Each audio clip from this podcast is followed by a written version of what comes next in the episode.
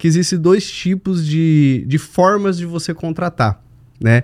Naturalmente, uma empresa ela contrata trazendo todos os benefícios, tudo aquilo que a empresa pode trazer é, de entrega para o colaborador, atrai muitos talentos.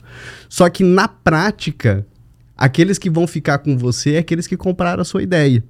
E nesse, nessa história toda, eles foram analisar o que que é, o que, que se foi divulgado da vaga para aquelas pessoas que participaram daquela expedição e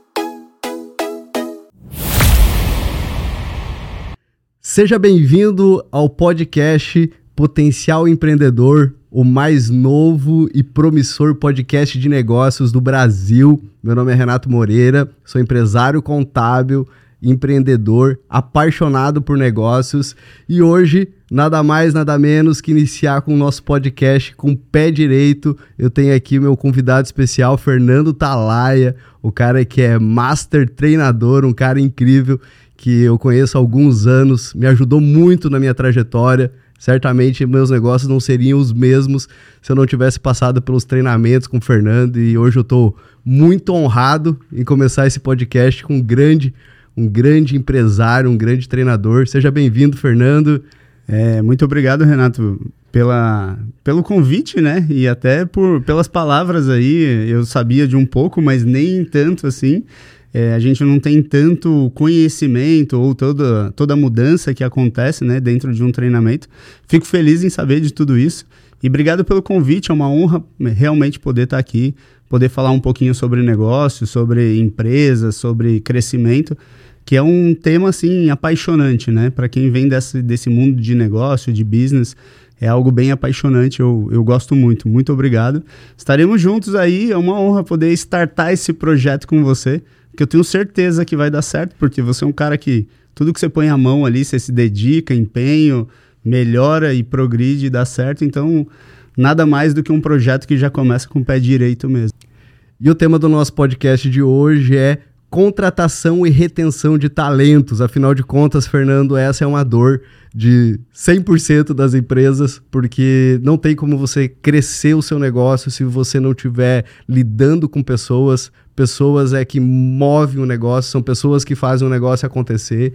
E como eu participei dos seus treinamentos, eu sei o quanto você investe tempo dos seus treinamentos em pessoas. Hoje você tem quantos colaboradores lá na sua empresa? Hoje a gente está chegando com 30 colaboradores. Então já tem um time muito bem alinhado, produtivo aí. Mas foi uma jornada até aprender, até conseguir azeitar o time. Só que eu vou te falar que é um time que produz hoje é, o equivalente a 60 pessoas, de uma média normal de mercado, assim. O pessoal até me pergunta, pô, como que você tem um time desse e faz tantas coisas acontecerem? Por, pela produtividade. E a gente pode até falar um pouco aqui no decorrer aí do podcast. Quem está ouvindo a gente sabe que um dos grandes desafios também é do time que eu tenho, é, eles não são 100% produtivos. A capacidade do meu time, é o que eu ouço muito, é ah, eu acho que eles produzem só 50% da capacidade produtiva. Isso é uma verdade quando eu não sei estimular e, e despertar essa vontade de produzir mesmo. Então hoje a gente está com esse time aí, mais ou menos 30 colaboradores, mas eu vejo que é uma produção muito forte ali por, por vários detalhes e vários elementos que a gente vai, vai comentar. E com certeza essa é a maior dor do empresário hoje. Ponto. E o que eu acho mais interessante, Fernando, é que você é um cara que treina sobre né, contratação, retenção de talentos, e ao mesmo passo que você treina, você vive isso na prática. Você não é um guru de, de, de negócios, você é um cara que tá lá sentindo a dor, sabendo o que, que é ser um empresário, o que, que é liderar pessoas, o que, que é motivar pessoas, e isso certamente te traz autoridade sobre isso. Né?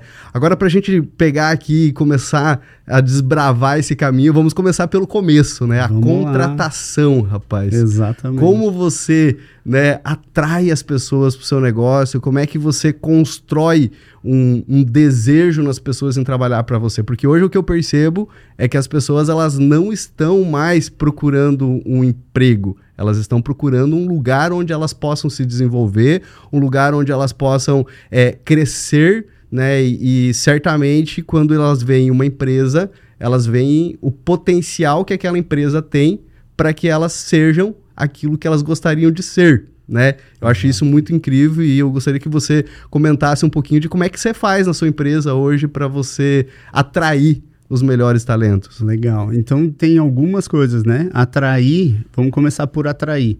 É, é diferente de contratar. Eu tenho que ter uma empresa atrativa porque hoje o talento é isso que você falou, ele não quer mais ficar em uma empresa por estar em uma empresa. Ele não quer uma empresa ruim, ele quer uma empresa que ele tenha um bom ambiente, um lugar legal para trabalhar. Então, a primeira coisa que eu tenho que fazer é tornar a minha empresa um objeto de desejo, aonde as pessoas vão bater o olho e vão falar assim: eu quero trabalhar lá com o Renato.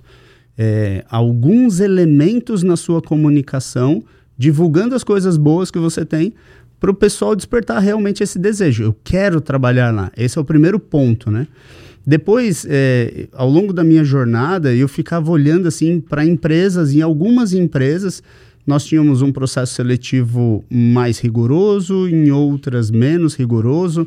Quando eu era executivo dentro de IBM, Oracle e outras empresas assim, e eu não entendia muito bem por que disso. Por que, que umas têm mais rigoroso, outras têm menos?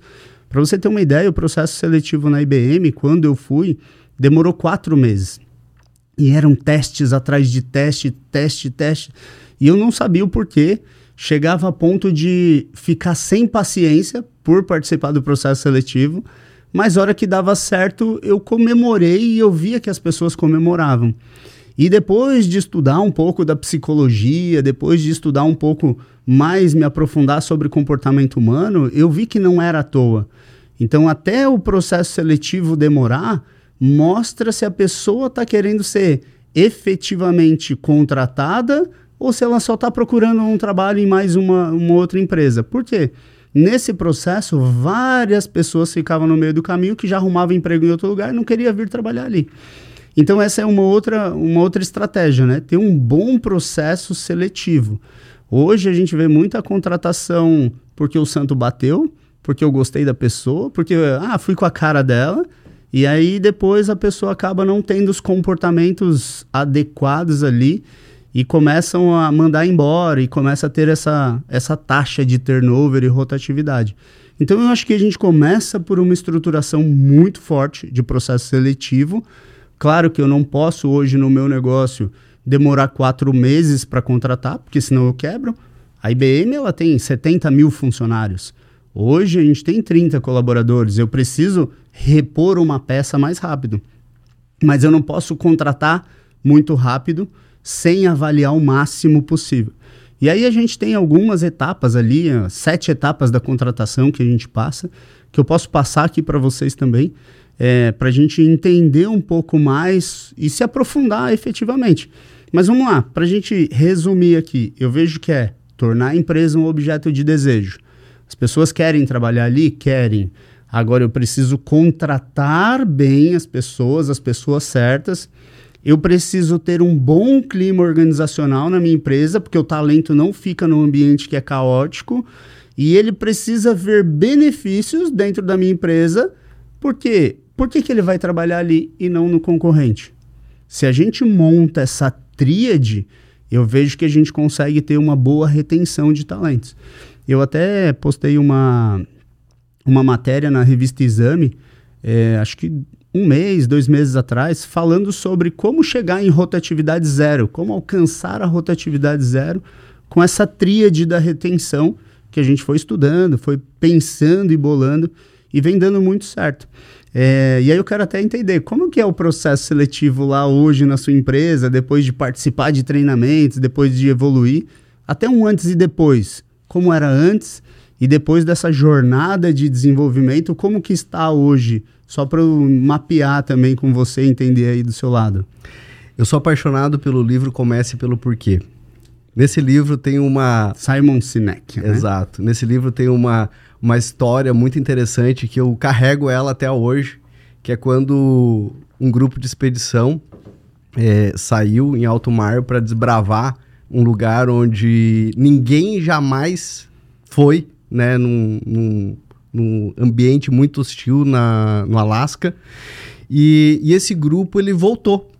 E aí eles foram estudar o motivo pelo qual o grupo voltou e nesse estudo eles entenderam que existem dois tipos de, de formas de você contratar, né? Naturalmente, uma empresa ela contrata trazendo todos os benefícios, tudo aquilo que a empresa pode trazer é, de entrega para o colaborador, atrai muitos talentos. Só que na prática, aqueles que vão ficar com você é aqueles que compraram a sua ideia. E nesse, nessa história toda, eles foram analisar o que, que é, o que, que, se foi divulgado da vaga para aquelas pessoas que participaram daquela expedição e a divulgação foi justamente que é, é muito interessante porque era tudo contrário do que uma grande empresa faria hoje, divulgando benefícios. Na verdade, foi muito pelo contrário. Eles diziam: olha, é, é um, uma expedição onde você corre risco de vida, você vai ter um desafio extremo, você vai passar fome, você vai passar frio, e mas certamente quando você voltar, você vai ter a certeza que você fez algo que ninguém jamais fez. E assim eles contrataram e assim eles trouxeram os talentos que eles precisavam para aquela expedição. Não eram aquelas pessoas que estavam atrás do dinheiro que ganharia com aquela expedição. Então, aquilo eu trago muito para o meu escritório, eu trago muito para minha empresa e entender o porquê do meu negócio, por que, que a gente está ali, o que, que a gente quer alcançar. Isso traz clareza para que na hora de eu contratar, eu saber se aquela pessoa tem fit com aquilo que eu estou construindo. E claro, muitas vezes eu erro na contratação. Muitas vezes eu contrato pessoas que não têm fit, mas é, é interessante porque é, o próprio ambiente expele pessoas que não têm esse fit. E aí a gente percebe, poxa, mas aquela pessoa ficou só dois dias, só uma semana, o que, que aconteceu? É porque ela não se conectou com o ambiente, ela não se conectou com o propósito da empresa. Então hoje eu confesso para você que eu contrato é, sem medo de contratar sem todo aquele processo, eu já fiz todo aquele processo e eu percebi que a verdade ela só se mostra no dia a dia. Então, eu percebi um feeling ali com aquela pessoa, entendi que poderia fazer uma experiência com ela e aí começa um contrato de 45 dias de experiência e eu vou ver se ela vai ter a pegada que a gente precisa. Se não tiver pegada, OK né? Segue o jogo, vem o próximo, né? Que nem diz a Bíblia, amai o próximo, né? Então, que vem Não o deu próximo. certo, próximo. então, assim, dessa forma, é, é até interessante porque outro dia eu tava conversando com outro contador e ele falou assim, Renato, tinha uma pessoa aqui que era incrível na minha empresa. Incrível. Poxa, quando ela pediu para é, pediu demissão, eu fiquei muito chateado. Fui lá, tentei aumentar o salário dela e não teve jeito de fazer com que ela ficasse, porque ela tinha casado, ela queria, né, a, a minha empresa ficou longe para ela, né, o contador é de São Paulo e ela tinha que ficar duas horas, três horas na, no ônibus para chegar na empresa e tal. Enfim, ela foi embora. É, o que acontece é que ela foi trabalhar num outro escritório que o pessoal lá trabalhava até uma, duas horas da manhã. Ela saía 6, 7 horas da tarde, as pessoas olhavam para ela com, com cara feia, ela começou a se sentir mal. E uma excelente funcionária não conectou com aquele ambiente. Né? Era boa para ele, era uma funcionária excelente, mas para aquele ambiente não fazia sentido. Então não é porque ela era ruim, é porque no ambiente não conectava. Então, é, hoje a gente se preocupa muito mais com o ambiente para receber as pessoas, com aquilo que a gente está construindo, com o nosso porquê, do que propriamente com todos, todos esses processos. Mas, claro, eu entendo que o processo é, é, é inteligente, né? Eu, eu, eu conheço todo o processo, eu sei o quanto isso é importante, muitas coisas a gente consegue aplicar. Até eu realmente gostaria que você detalhasse um pouco mais esses passos, né? São, são, são, nove passos, você falou? Sete passos. Sete passos, ah. para a gente entender como a gente pode colocar os passos dentro de uma, de uma atmosfera até mais prática, porém de forma estruturada. Legal. Né? E o que você falou do ambiente faz todo sentido. O ambiente, ele é uma das etapas, é o clima organizacional aqui, que é o talento vai vir, ele não vai ficar, essa menina era um talento. Só que o ambiente que ela estava era um ambiente hostil para o comportamento dela. E ela não vai ficar ali. É... E não tem nada de errado, não é, tem... Só, é só exatamente ela entender aonde faz mais sentido para ela, assim como a empresa entender o que, que faz mais sentido de, esperar de um colaborador. Sim, e aí faltou ali, eu vejo, um alinhamento de expectativa, que é o que você faz muito bem, que é o que tem nesse livro, né? Lá eles falam assim, ó, aqui vai ter maremoto, vai ter chuva, vai ter frio, vai ter. Você vai estar tá nesse barco aqui. Topa ficar aqui? Topo, é isso que eu quero. Show! A pessoa vai ficar feliz. Agora só não pode vender que vai ser um, um mar de rosas e chegar lá e ter tempestade. Então esse alinhamento faz todo sentido no começo. Eu até faço isso também na entrevista, em uma das etapas, né? A gente chega para a pessoa, mas quando ela já está para o final ali, passando no, no, processo todo, já fizemos todo o checklist com ela, aí eu alinho a expectativa. Falo, olha, nossa empresa está crescendo. Se você olhar aqui nos últimos dois anos, a gente cresceu mil por cento o grupo, a gente está em plena expansão. Só que assim, é, a gente erra também, tem problemas aqui, não são flores o tempo todo a gente vai ter é, um desgaste ou outro de relacionamento. Como que é para você trabalhar sob pressão? Como que é para você... Tá tudo bem em uma empresa que também erra, uma empresa que também falha? A gente busca melhorar, mas a gente também falha. Como que é para você? Aí a pessoa, não, tá tudo bem. Porque a gente vende que está crescendo e se não falar que tem problema, a pessoa acha que é tudo perfeito e não existe perfeição, né? Então a gente já faz esse alinhamento e fala, ó, aqui vai vai ter incêndio, vai ter bombeiro, a gente vai ter que correr, vai ter que trabalhar além do horário, tá tudo bem para você. E essa, essa, esse alinhamento de expectativa, que é o combinado no Sai Caro, é, faz com que a pessoa queira ficar ali. Então faz todo sentido isso que você falou aí. Sobre os passos, você quer que eu já comece detalhando aí? Já, já desce o pau aí, vamos, é. vamos, vamos, trazer técnica pro negócio. Já começa a trazer técnica. Então pega papel e caneta aí que eu vou falar agora sobre essa tríade aqui da, da retenção é, de colaborador. Porque muito se fala, né? Ah, falta mão de obra qualificada. Será mesmo que falta? A gente está num mundo de 8 bilhões de pessoas. Será mesmo que não tem ninguém para trabalhar que é qualificado? Não tem boas pessoas? Ou será que eu não estou fazendo um bom processo seletivo? Porque se eu só delego a responsabilidade para os outros, eu não posso mudar nada aqui. E aí eu fico vivendo limitado, a minha empresa não cresce, eu não, não consigo evoluir. Então eu decidi parar de falar que é falta de mão de obra qualificada e trouxe a responsabilidade para o meu lado. E aí eu falei, bom, a gente contrata geralmente uh, avaliando o currículo da pessoa, olha ali, faz uma entrevista, faz umas perguntas padrões para ela, pergunta lá, ah, qual que é o, o seu maior defeito? Aí a pessoa fala o quê? Sou perfeccionista. Ah, é nada. Ninguém vai falar assim, ó. Eu chego atrasado mesmo, não gosto de trabalhar, saio mais cedo. Ninguém fala. Fico matando hora do trabalho com coisa da internet. Ninguém fala isso. É difícil. No, no momento da entrevista, rapaz, a pessoa sempre é incrível. É, ela é sempre é incrível. E aí eu falei, não dá para ficar fazendo essas perguntas padrões, né? Eu preciso buscar formas de avaliar ela de forma diferente. Por quê? Você contrata uma pessoa perfeita, com um currículo perfeito, só que chega lá na hora de executar o trabalho, ela não gosta daquilo que ela está fazendo, ela não tem habilidade para aquilo, ela não tem caráter, ela não tem uma série de outras coisas. E eu mando embora ela por aquilo. Só que se eu não testei isso no momento da contratação, eu falhei. Só que se eu falho, o prejuízo vem para quem? Para o meu bolso, porque a minha empresa não cresce, a rotatividade é minha, o INSS sou eu que pago, é multa rescisória e todo o restante. Então eu falei, não dá mais para contratar só pelo currículo. Aí eu vi que além do currículo, que a pessoa ter estudado, ela ter lido um livro, ela ter feito uma faculdade, ela ter feito uma especialização, ela precisa saber colocar aquilo em prática, que é habilidade. E habilidade você só testa da pessoa ela fazendo. Porque se ela pode falar, não, eu sei fazer, eu sei, totalmente teórica. Só que a hora que você coloca ela no fogo ali para fazer, é, ela para, ela trava.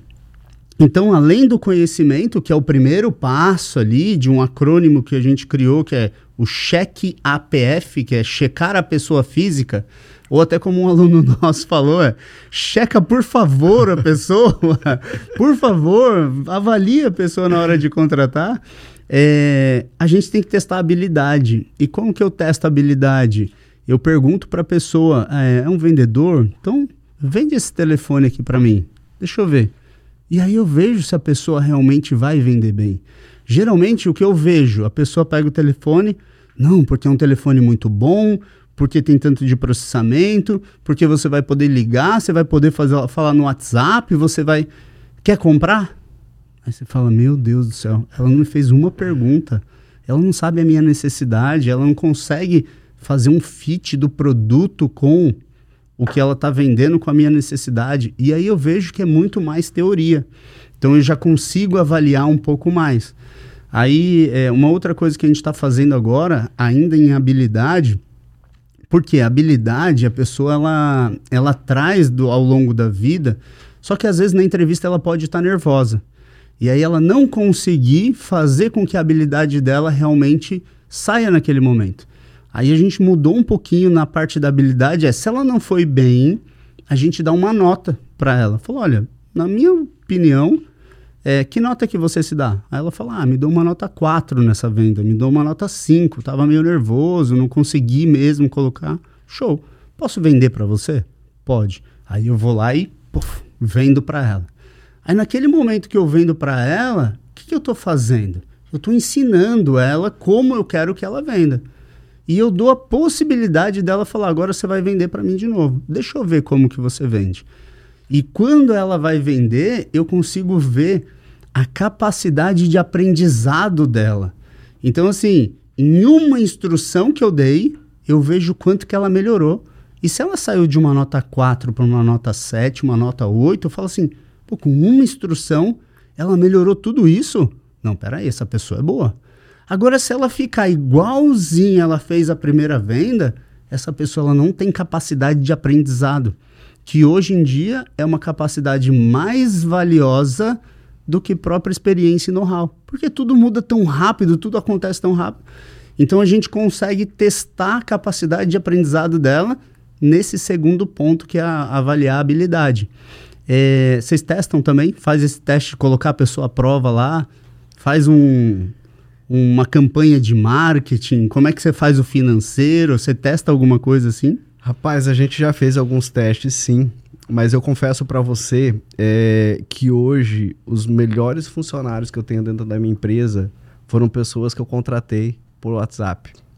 Você sabe o que, que é você estar tá de saco cheio de fazer todo esse processo e né? não dá certo? e não dá certo. que você diz assim, poxa, recebi o currículo, falei com a pessoa pelo WhatsApp, tem disponibilidade, o salário é tanto. Quer começar? Ah, quero. Então venha. E aí, cara, a pessoa chega. Eu tenho uma pessoa lá no escritório que ela chegou como estagiária. É claro que a gente faz isso para quem tá estagiário Boa, e tal. Boa, menos é. mal, né? Eu tô aqui desesperado. Não, não. Como é que o cara coloca alguém para cuidar do financeiro não, dele? Não, alguém... não, não. O, o, nível de estagiário, é claro. Ah, se legal. for uma pessoa com nível mais. Mas o que que acontece? Eu peguei a pessoa, ok, quer começar a trabalhar Cara, a menina tá destruindo no departamento, né? Já, já, já, em pouco tempo já começou a assumir novos cargos, novas responsabilidades. Pouco tempo, quanto tempo? Só para entender. Cara, dois meses. Nossa, ela tá... Eu acho que, eu, eu acho que não faz dois meses. Essa aqui é a verdade. Sim. Então, assim, por quê? Porque a pessoa tem a pegada. Ela chegou ali, eu, eu, eu disse pra ela, olha, vamos fazer um teste de uma semana estagiário, é fácil de você fazer o teste.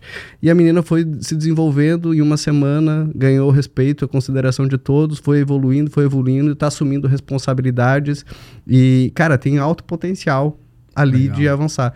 Eu descobri, Fernando, que dentro do meu negócio é mais fácil eu formar pessoas do que eu contratar pronto. Legal. Porque a pessoa que está pronta, ela já espera um grande salário e a pessoa ela se vende para outro negócio muito mais rápido. Eu já contratei pessoas que ficaram uma semana, recebeu 100, 200 reais a mais em outro lugar, mudou de emprego, entendeu? Porque é, é, eu acho que quando a pessoa ela está muito pronta, é, dentro da minha atividade, ela espera, é, ela espera uma supervalorização, só que antes de construir uma, um fit. Né? Eu preciso primeiro conhecer ela. Eu tenho um modelo de partnership no meu negócio. Você pode se tornar sócio da minha empresa. Depois eu vou querer saber mais sobre isso aí, que eu tenho interesse. Mas aí a pessoa pode se tornar sócia, só que ela tá tão apegada no, no histórico dela e na, na chance de ganho que ela vai ter um pouquinho a mais num outro lugar que ela perde essa oportunidade. Mas ok, Sim. graças a Deus por isso, Ainda se bem. Né? Eu, no começo eu ficava até um pouco chateado quando saía alguém e tal, e agora eu dou graças a Deus, porque é, é sinal de que a pessoa não tem a pegada daquilo que está construindo, a pessoa não entendeu que nós estamos é, estamos construindo um negócio ela tá diferente. Ela tá por dinheiro, né? Ela quer só o dinheiro e ela só tá pensando nisso. E exato. Para a gente não dá o fit. Exato. Quando você tem um valor crescimento, precisa ter um. Então, assim, já contratei gente pronta, mas hoje o que eu, o que eu percebo é que preparar as pessoas dá mais negócio para mim. Então eu pego a pessoa do começo da carreira dela, tá ali, tá fazendo faculdade, tá se formando. Opa, peraí, vamos construir isso aqui juntos? E a pessoa fica extremamente grata. Hoje eu tenho dois sócios que começaram como estagiários. Olha entendeu? Por quê? Porque construíram essa jornada, elas pegaram junto, elas fizeram acontecer junto. E isso porque a empresa dá essa oportunidade. Assim como já contratei pessoas prontas com currículos incríveis, mas na hora do vamos ver não foi para frente, Sim. entendeu? E até para quem tá, tá escutando agora, né, tá vendo, assistindo, não sei aonde você tá assistindo, se é no Spotify, no YouTube, no Instagram, você vê que não tem um modelo pronto, né? Tem aquilo que funciona para minha empresa, para as minhas empresas. Então, quando a gente fala de eh, comportamento humano, que fala de ser humano, não tem como ser preciso, né? Não é, não é binário, não é um ou zero e dá certo. Estamos então lidando de vou... pessoas. Exatamente. Pessoas, elas... Por exemplo, no meu negócio, hoje eu já evito mais trazer estagiários ou trazer pessoas júniores. Por quê? Porque eu sei que geralmente o tempo de alavancagem e de rampagem dessas pessoas naturalmente é maior. Você acertou um estagiário que deu muito bom e está indo bem. Só que, pô, se eu vou colocar um, um estagiário no marketing, ele não vai saber fazer uma arte, ele não vai fazer uma edição de vídeo, ele não vai saber criar uma cópia, ele não vai saber uma série de coisas. E eu vou ter que designar um profissional para ajudar ele a fazer aquilo. Então eu vou estar tá matando um profissional e estar tá pagando o outro. Então nesse cenário não funciona. É, eu tenho buscado trazer cada vez mais pessoas, ou de pleno para sênior ou sênior, porque eu sei que essas pessoas podem fazer um, uma mudança rápida. Mas você vê que é tudo estratégia, né? Eu já conversei com alguns empresários também que 100% dos colaboradores deles, eles trazem como estagiário. E aí eles vão formando essas pessoas e tem um modelo de partnership também para chegar lá e, e, dar certo. Então, não pensa assim, ah, esse é um modelo que funciona e só esse funciona. São tendências de coisas que dá para funcionar ou não, né? Não, e é claro que tudo isso que a gente está falando aqui é importante destacar, né, como o Fernando mencionou, é, vai depender muito do, do estilo do seu negócio, da forma com que você está construindo, é, a, até mesmo a atividade, né? Porque cada atividade tem uma forma de conduzir. Você não vai contratar é, uma pessoa inexperiente se você não tiver alguém para capacitar ela, alguém para caminhar junto com ela. Agora, tem cargos que eu entendo que você precisa buscar no mercado pessoas que sejam complementares, pessoas que vão te ajudar a alavancar o seu negócio, que vão vir para somar, que você precisa buscar pessoas já preparadas, pessoas prontas. E aí que entra o modelo de partnership, que é, o modelo de partnership é muito interessante, porque ele tanto forma pessoas na base, quanto ele atrai pessoas para dentro da sua empresa. Porque hoje se a gente parar para pensar, todo mundo quer ter o seu negócio próprio. Eu acho isso incrível, todo mundo quer empreender. Na, na época do, dos meus pais, né? Eu lembro que quando eu era criança, meu pai dizia que eu devia fazer um concurso público, estudar para trabalhar numa boa empresa, para construir uma carreira. Só que hoje. E quando você falou empreender, provavelmente você frustrou ele, né? Mas tá tudo certo. Agora ele vê que é, deu certo. Exato. É. Mas é o que que acontece? Hoje as pessoas elas desejam ter o seu negócio próprio. Sim. As pessoas elas querem no máximo passar uma estação numa empresa boa que elas vão aprender para que aí ela possa abrir o seu próprio negócio. É, isso é um caminho muito natural dessa geração que vem aí. Então eu entendi o quê? Que eu precisava trazer um modelo de negócio para minha empresa que eu trouxesse a retenção desse talento. Opa, peraí. se você for bom, se você vestir a camisa, se você tiver fit cultural com o meu negócio, eu te quero como sócio. E a gente vai construir isso juntos. Então, mostre as suas habilidades, mostre o seu caráter. Se tiver alinhado com aquilo que a gente está construindo, a gente vai junto. Total. Entendeu? E aí o modelo de partnership ele encaixou muito bem para mim, porque é, as pessoas que entram no meu escritório, até dentro do próprio processo de onboarding, elas vão entender que nós temos esse modelo e a gente já pergunta: você quer participar do programa de partnership? Ah, eu quero. Ok, então nós vamos construir isso juntos e você tem a chance de comprar uma fatia da sociedade. E é muito importante que a pessoa entenda que ela vai precisar comprar, ela não vai ganhar nada, entendeu? Sim. E aí, dentro do próprio modelo, se em algum momento essa parceria não fizer mais sentido, olha, é, não estamos mais conectados aqui, você está indo para outro lado, diferente do que a gente está construindo, eu quero recomprar a sua parte e está tudo certo. Né? A gente definiu lá no começo do processo qual seria o valuation da nossa empresa.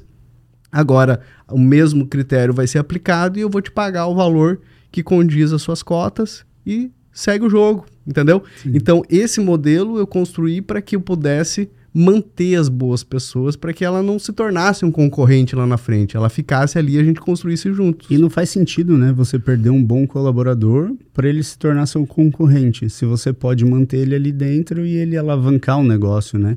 Agora explica aí, como é que você faz? Quais detalhes você pode dar de um programa de partnership?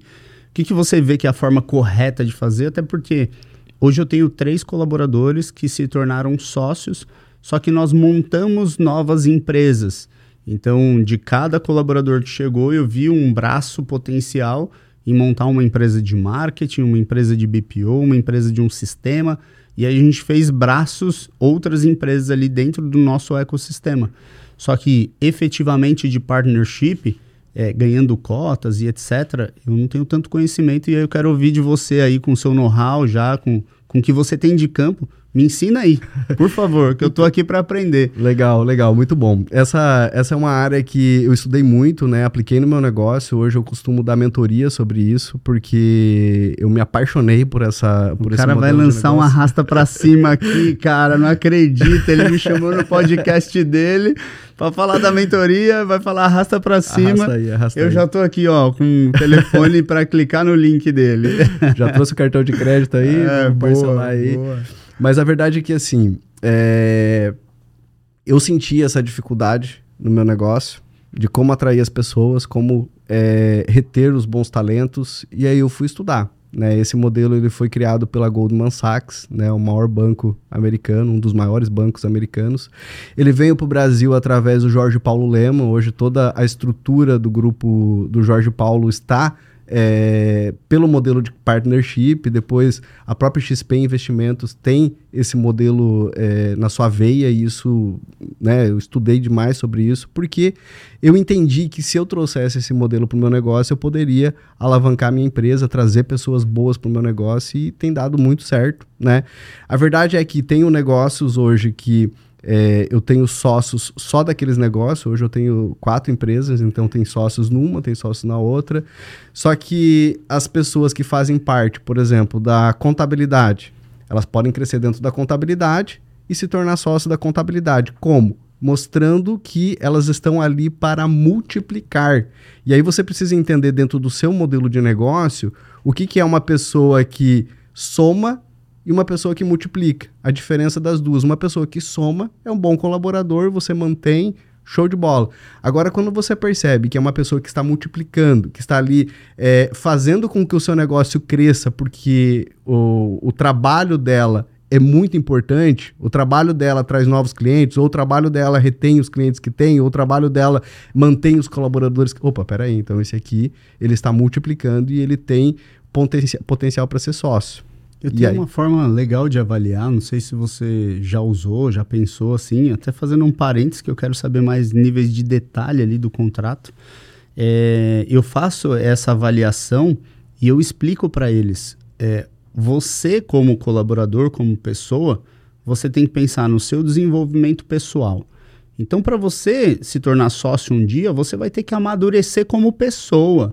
Porque você não vai ser sócio de um grupo empresarial, de uma empresa que está crescendo, imaturo, fazendo e agindo de forma imatura. Então, a primeira coisa é crescimento pessoal. Vá se desenvolver o máximo que você puder.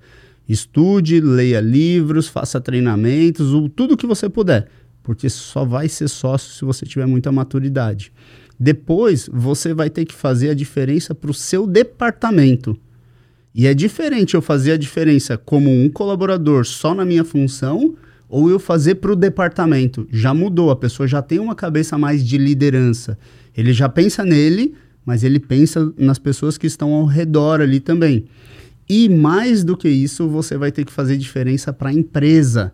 Você vai ter que gerar possibilidade de lucro de alguma forma, ou trazendo novos negócios, ou é, reduzindo custo, ou trazendo uma ideia genial que vai fazer a empresa ganhar mais.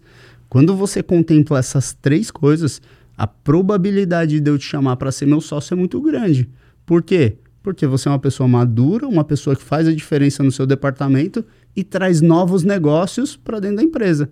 Por que, que eu vou deixar você embora nesse formato? Então é uma forma que eu que eu achei assim de, sabe, segmentar o que a gente avalia. É, uma coisa que eu quero destacar é que não a, as glórias do passado, elas não representam o sucesso de hoje.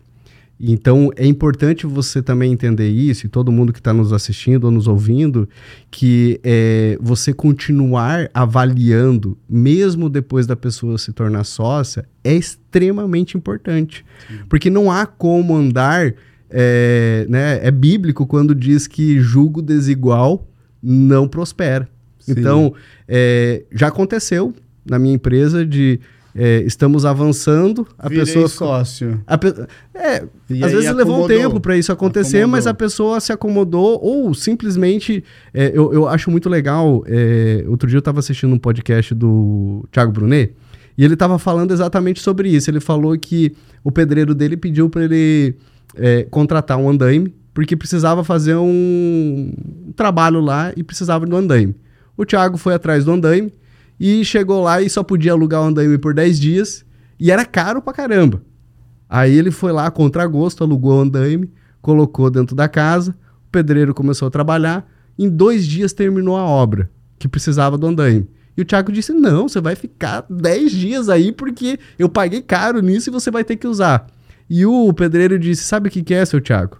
É que enquanto o andaime estiver aqui, nós não vamos poder entrar com a outra fase da obra nós não vamos poder fazer a decoração porque ele passa a atrapalhar a obra. Isso foi um grande insight para mim, porque, Fernando, nós precisamos ter maturidade para entender que muitas vezes um funcionário ou até mesmo um sócio que foi até bom até certo ponto, né, ele contribuiu até aquilo, né, mas chega um momento que não faz mais sentido. Né? E isso vai ser libertador para a empresa e vai ser libertador para ele, porque acaba sendo desgastante se você está com uma pessoa que não conecta mais com o negócio. Ela perdeu o time, ela não cresceu da maneira com que precisava, ela não amadureceu da maneira que precisava. E do contrário também, porque pode acontecer do sócio ou colaborador ter amadurecido muito e o negócio não acompanhou ele, por quê? Por conta de uma falta de gestão ou até mesmo maturidade, porque eu sou controlador do meu negócio. Se eu não crescer, não adianta eu ter grandes sócios, porque o negócio trava ali. Então ele também vai querer sair. Sim. Então por isso que no modelo de partnership você precisa deixar bem desenhado a saída. Assim como a entrada foi bem constituída, a saída também precisa ser bem estruturada. Opa, peraí, como é que vai ser a saída? Como é que vai funcionar? Como, quanto é que eu vou te pagar? Qual que é o momento de você Sim. sair? Né? Então tudo isso precisa estar tá bem claro, né? E tudo isso a gente deixa claro num termo de acionistas, num acordo de sócios, onde a gente vai definir todas as, todas as, a, a, a, as particularidades da nossa relação. Né? A regra do jogo. A né? regra do jogo precisa estar tá claro para todo mundo. Eu não vou colocar isso no contrato social, porque ninguém precisa saber do nosso contrato de núpcias, né? Exato, Mas entre nós. acordo de cotistas. Entre nós está aqui, essa é a regra do jogo. Se não funcionar, tá tudo bem, né?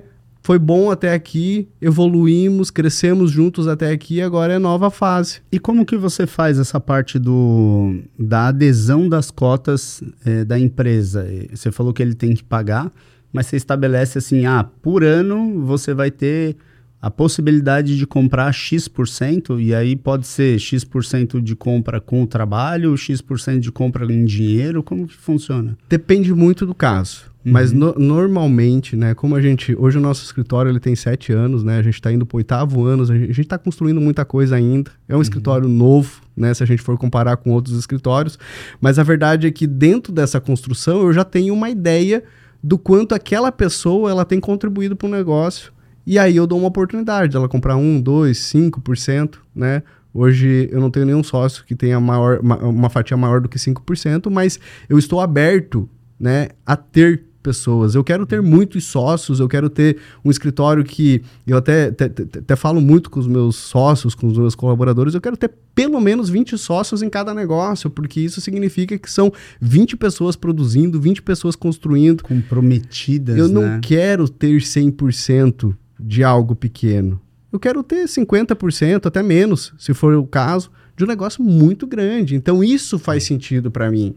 Né, dar oportunidade para as pessoas crescerem, dar oportunidade para elas serem donas também, elas participarem dos resultados, elas participarem do negócio em si, elas têm voz de comando, porque tem gente que se motiva pelo poder, tem gente que se motiva pelo crescimento, pela realização. Então, opa, peraí, então vamos te dar aquilo que você precisa para você se motivar, para você avançar junto com a gente, porque nós somos um escritório que você tem oportunidade. A oportunidade não depende de mim lá dentro do escritório. Você Sim. crescer não depende de mim, depende de você. Se você estiver pronto, se você quiser vestir a camisa, você vai ter todas as oportunidades aqui. Isso é legal que reduz a necessidade de gestão, né? Porque você não precisa ficar em cima da pessoa. A pessoa que está querendo crescer, ela vai fazer mais, ela vai se dedicar mais, ela vai pensar como fazer.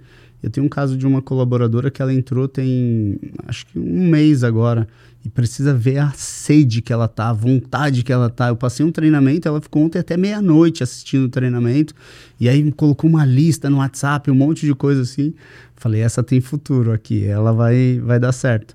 E o, o crescimento é uma da, da segunda parte aqui dessa tríade da retenção que a gente está falando. Foi até legal a gente falar isso antes, porque a hora que chegar aqui o pessoal vai entender o porquê da necessidade de ter a possibilidade de crescimento. Senão a pessoa vai embora mesmo. Né? Ela fala, ah, imagina você que está aí assistindo, vou até dar um spoiler antes, né? Você vai lá, vai entrar numa empresa, num negócio, você vai entrar em alguma coisa que o dono, ou o líder, ou a possibilidade de crescimento em cinco anos é zero. Você vai entrar hoje e vai ganhar a mesma coisa durante cinco anos. Faça você chuva ou sol, é isso que você vai ganhar. Você vai querer ficar lá? De jeito nenhum, cara. Você não quer ficar. Você não, não quero. Tá, mas você vai ganhar bem. Muitas pessoas, de jeito nenhum. Algumas com uma crença de escassez e medo de passar problema, vai falar: não, tá tudo bem, para mim eu aceito. Mas essas também não são as melhores pessoas para estarem com a gente, né? Então faz todo sentido.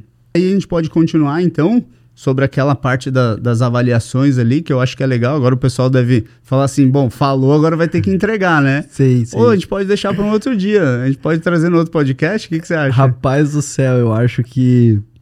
Dá uma pincelada aí, porque até eu quero, quero, é. quero, quero, rever esse conteúdo aí ah, incrível, que certamente vai ajudar muita gente. Aí. Massa.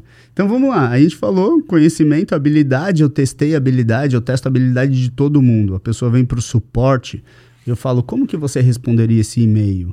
Ela vem para o marketing, monta uma campanha para vender um produto para mim. Ela vem para o financeiro, como é que você organiza o meu financeiro? Fala aí, o que, que você coloca de indicador, de número? Então eu testo 100% das pessoas que vão chegar dentro da minha empresa. É, eu contratei uma babá para o meu filho e até a babá participou do processo seletivo. Como é que você troca uma fralda? Fala para mim. Eu quero saber, porque o currículo ele aceita tudo. Agora, quando a pessoa vem, ela fala: não, eu esquento a água, eu coloco um óleozinho na água, eu faço assim, eu não uso a pomada, eu uso tal talco, porque aquele não é abrasivo na pele. Fala, essa pessoa ela conhece. Agora, se você não testa, a probabilidade de dar um erro para uma função que é muito importante na empresa, não dá. E aí o teste ele é de acordo com o que eu estou buscando, se é júnior, pleno ou sênior. E aí outra coisa que a gente avalia é se essa uma pessoa meritocrata, é, se ela realmente entende que meritocracia é o que faz uma empresa crescer e que faz ela crescer. Então, se ela trabalha mais, ela ganha mais. Se ela produz mais, é mais eficiente, ela ganha mais. Ou se ela produz menos, ela vai ganhar menos e etc. Então, a gente vai avaliar se ela traz esses traços de meritocracia, se ela quer crescer. Eu pergunto, tá, quanto que você acha que você deveria ganhar? Ela, ah, eu acho que tanto. E daqui um ano? Ah, eu acho que tanto. E daqui dois anos? Ah, mais. Legal. E o que, que você pensa em fazer para alcançar isso aqui? Não, eu quero aprender e aí eu vou me dedicar mais, eu vou produzir, eu vou fazer, eu vou entender, eu quero assumir a liderança. Então você vê que é uma pessoa que tem esse estilo de pensamento. Ela não quer entrar só por entrar. Ah, não, o que forem me passando eu vou fazendo. Se for o que forem me passando, ferrou, porque você vai ter que ficar sempre demandando, sempre tendo os, os touch points com aquela pessoa para ela crescer, para ela evoluir. Então, não é uma pessoa que serve para gente. Então, meritocracia é total dentro das nossas empresas. E eles sabem que é isso que você falou, possibilidade de crescimento é sua. Não depende de mim, depende de você. E é legal, né? Porque quando tem sócio e você passa isso na pele, que eram colaboradores e se tornaram sócios, é íntegro. Você mostra que tem possibilidade de crescimento. Não é da boca para fora. Tá aqui, ó. Eu tenho aqui três colaboradores que agora são sócios. A possibilidade é sua. Topa. E eu tenho. O legal é que eu tenho em diferentes áreas. Talvez você passe por isso. Eu tenho uma pessoa que era videomaker, que se tornou meu sócio. Eu tenho uma pessoa do financeiro, que se tornou sócio. Eu tenho uma pessoa que entrou como treinador da empresa e hoje é sócio numa empresa de tecnologia. Então, assim, eles veem que independente da posição que a pessoa chega, ela pode chegar lá. Senão ainda entra aquele lance, ah, não, mas ele só fez isso por quê, né? Então, é, essa é outra coisa. Feito isso, a gente vai avaliar o caráter das pessoas. Porque esse é um grande desafio hoje. O caráter, é, ele faz as pessoas pecarem, faz elas darem um nó na garganta e se enforcarem. Então, a gente já teve alguns casos e hoje eu sou mais adepto a essa avaliação. É, como que a gente avalia o caráter? Você faz algumas perguntas do tipo assim, ó, é, se a gente tiver que falar para um cliente que o treinamento dele é, vai acontecer tal dia para ele fechar o negócio e depois a gente muda a história para ele e fala que não vai acontecer, vai acontecer depois você que vai ser o vendedor, você que vai ter que falar isso para ele. Como é que é para você falar isso para ele? Aí você vê como é o comportamento da pessoa, a comunicação não verbal dela. E aí tem gente que chega e fala assim: "Ah, não, mentir para mim é tranquilo. Inclusive lá na outra empresa que eu tava, eu que mentia para os clientes, não tem problema não". Aí, cara, a minha cara cai assim na entrevista. Hoje eu não faço mais essa, hoje a gente já tem o pessoal do RH, mas antes ela caía assim, eu falava, cara, eu não acredito que a pessoa tá falando isso na entrevista. Chegou até aqui. E ela fala o nome da outra empresa que fazia isso, cara. Aí a gente, ah, então tranquilo para você? É, tranquilo, tá bom. Ó, só tenho para te dizer que aqui a gente não mente, que é um valor da empresa, é integridade. A gente jamais vai mentir para um aluno ou para qualquer pessoa aqui dentro. Aí eu já vi pessoas falando assim: minha casa caiu, né? Aí eu falei, muito obrigado pelo processo seletivo. E, cara, não dá para continuar. Porque se você pega uma pessoa que mente assim, ela vai mentir para você, ela vai mentir, como eu já vi, é, colocando uma nota fria para bater os números e fechar o caixa e conciliação bancária. Então, assim, ela vai esconder alguma coisa em algum momento. E a verdade, querendo ou não, por mais dura que ela pareça, ela é melhor do que a, a mentira mais suave que você possa escutar, né? Então a gente prefere a verdade nua e crua dentro da empresa e não aceitamos falta de caráter. Não aceito, não aceito. Se a pessoa mentiu, é rua. Porque o caráter a gente não treina, o caráter você não consegue mudar. Só se a pessoa quiser mudar mesmo, ela muda o caráter dela, senão não tem como. Então essa é uma outra coisa, um outro ponto. Tem várias estratégias que a gente ensina dentro dos treinamentos, de você colocar um dinheiro assim em algum lugar escondido na sala e deixa lá ela respondendo um teste. Se aquele dinheiro sumir, você dá graças a Deus. Você fala, cara, que bom que esses 100 reais sumiu. Os 100 reais mais barato da Mais história. barato da história, porque ia sumir uma câmera de 25 mil, ia sumir um, sei lá, é sempre esse lance. Então, avaliando isso, conhecimento, habilidade, se ela é meritocrata, aí o caráter, aí a gente avalia a atitude da pessoa também. Atitude é querer fazer o que se sabe fazer, né? Porque tem um monte de gente que fala assim, ah, mas isso não é para mim, por que, que eu vou fazer isso? Não faz parte do meu ofício, não faz parte da minha função. E aí você olha para aquilo e fala, cara, não é possível. Estou pedindo uma ajuda para a pessoa. E como que a gente avalia a atitude? Dependendo da posição, a gente fala, olha, a gente tem que trabalhar até mais tarde aqui, a gente trabalha final de semana. Como que é para você trabalhar? Aí a pessoa fala, não, para mim é tranquilo, eu tô aqui para crescer, eu tô aqui para produzir, se você precisar de mim aqui, eu tô aqui 24 por 7. Não tem essa não. Aí eu vejo que a pessoa tem atitude. E dá para testar isso em qualquer momento, né? Se a pessoa, se você vai testar a venda, é uma coisa que a gente faz para testar a habilidade de vendedor é pedir um vídeo para ele. Então, ó, manda um vídeo é, falando para a gente por que, que a gente deveria te contratar. E aí ele faz o vídeo. Tem gente que já faz o vídeo na hora. Por mais que o vídeo não ficou tão bom, ele faz na hora e manda. Já demonstra atitude. Tem gente que demora dois dias. Tô tentando sentar aqui, não deu. Tranquilo. Pode continuar no vídeo ali. Tranquilo. Ossos do ofício, do, do digital, do ao vivo, do gravado.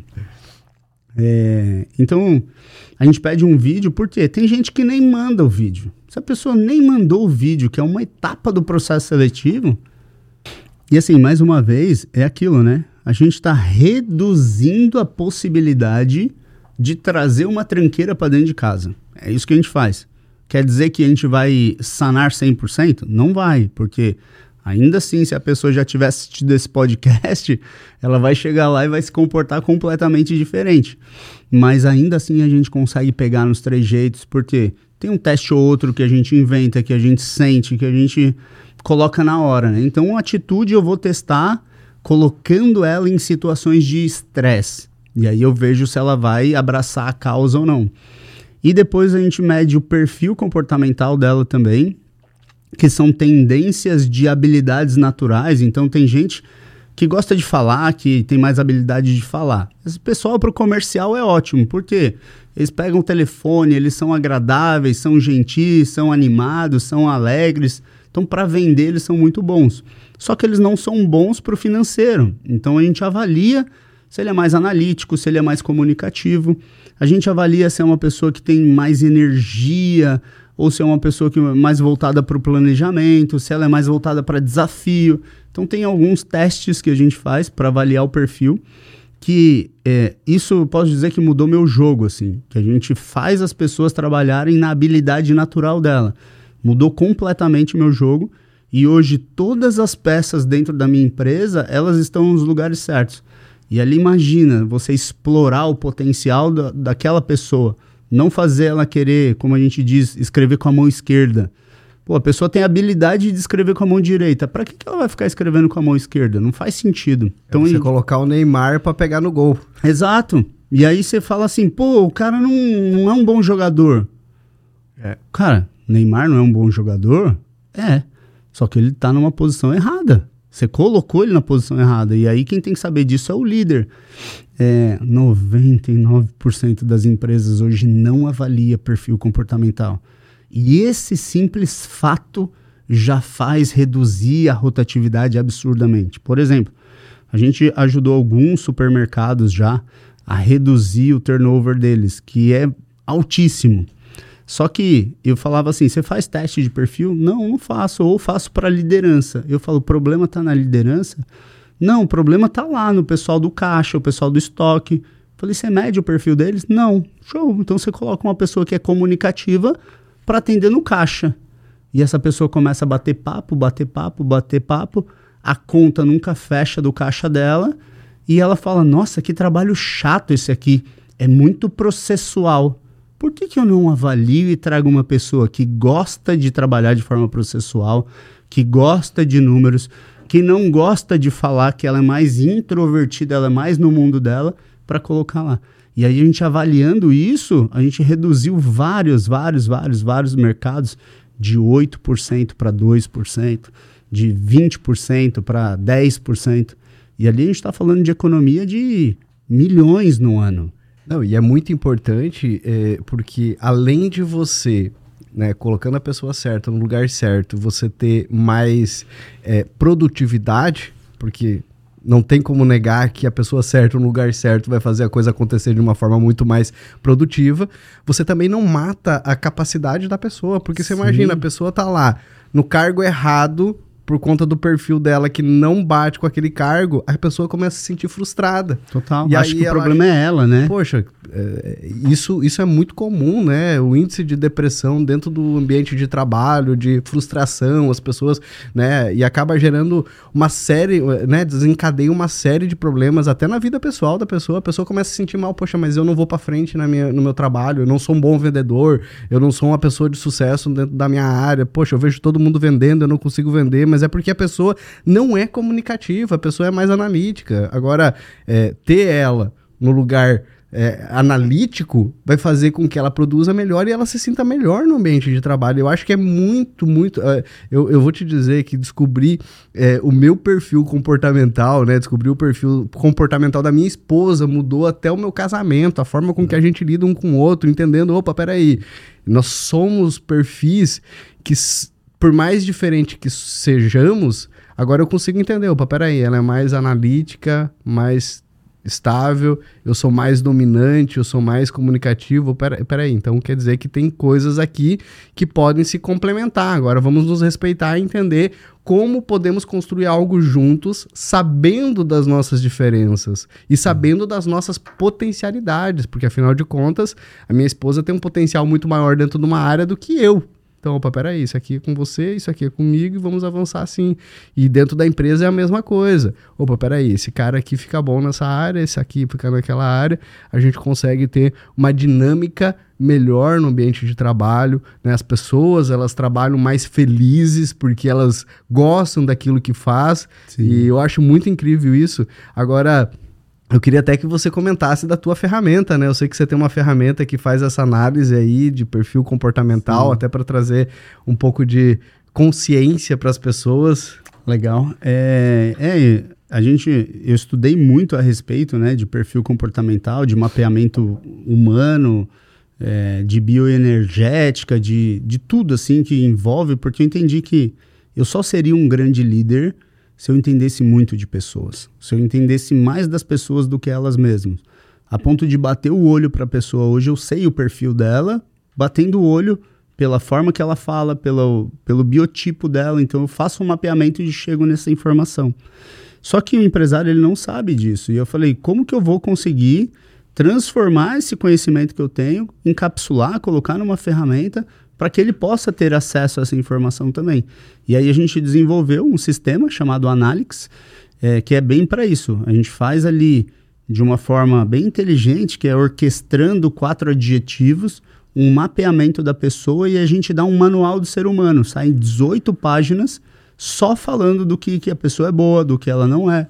é tendências em destaques é, de ambiente corporativo, aonde são as melhores posições para ela, aonde ela não vai desempenhar uma boa posição. E assim, é impressionante. A nossa financeira lá, ela é autoconforme, ela é analítica. Aí, 10 pessoas olham um serviço, a gente vai lá, monta uma ferramenta, várias pessoas, passa na mão do designer, passa no copy, passa no redator, passa na pessoa que avalia. Todo mundo viu. Pô, tá show, manda imprimir a ferramenta. A gente vai lá, manda imprimir a ferramenta, a hora que chega, ela bate o olho assim. Tá errado ali, ali, ali. A gente fala, não, não acredito. Por que, que você não olhou antes? Ela fala, ninguém pediu para olhar. Ela vai fazer o que, ela, que pedirem para ela, mas ela bate o olho de uma forma cirúrgica, ela acha os erros assim. E a gente precisa ter isso. Porque os dominantes, tudo, bate o olho por cima, ah, ficou bom, vamos, vamos produzir, vamos ganhar dinheiro com isso. Só que ninguém olha para o detalhe da coisa. Então é, é, fundamental. E aí essa ferramenta ela faz esse mapeamento. Quem quiser conhecer mais é analixperfil.com.br, tem lá o nosso sistema, como ah, depois funciona, eu vou deixar modelo... o link aqui embaixo aqui da descrição do, nossa, do nosso podcast. Modelo de relatório, você consegue ver tudo lá. Legal. É, isso aí ajuda muito. A gente está ajudando muitos mercados a reduzir essa, esse índice de rotatividade que é um grande prejuízo para eles. Imagina, 200 colaboradores, 10% de rotatividade, eu estou falando que são 20 movimentações mês. A 11 mil reais um custo de uma contratação errada, cara, a gente está falando de 250 mil por mês que vai pro lixo só com contratação errada. Se a gente reduz pela metade isso, é 100 mil a mais de lucro para a empresa.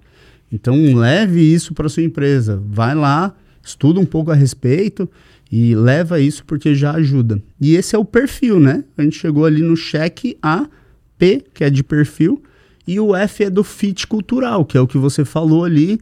A gente avalia o fit cultural. O que, que é fit? São os valores da pessoa. Então, os valores a gente coloca desde o começo da vaga. Quais são os valores da empresa? É excelência, é integridade, é encantamento do cliente. Então, eu coloco ali. Por quê? A pessoa que bate o olho naquilo fala, cara, essa empresa deve ser legal. Ela está falando dos valores dela. E tem gente que olha e fala: nossa, que babaquice isso aqui. Essa pessoa não tem o fit com a nossa empresa. Então eu já começo a selecionar o joio do trigo ali no, no descritivo da função que ela vai ter.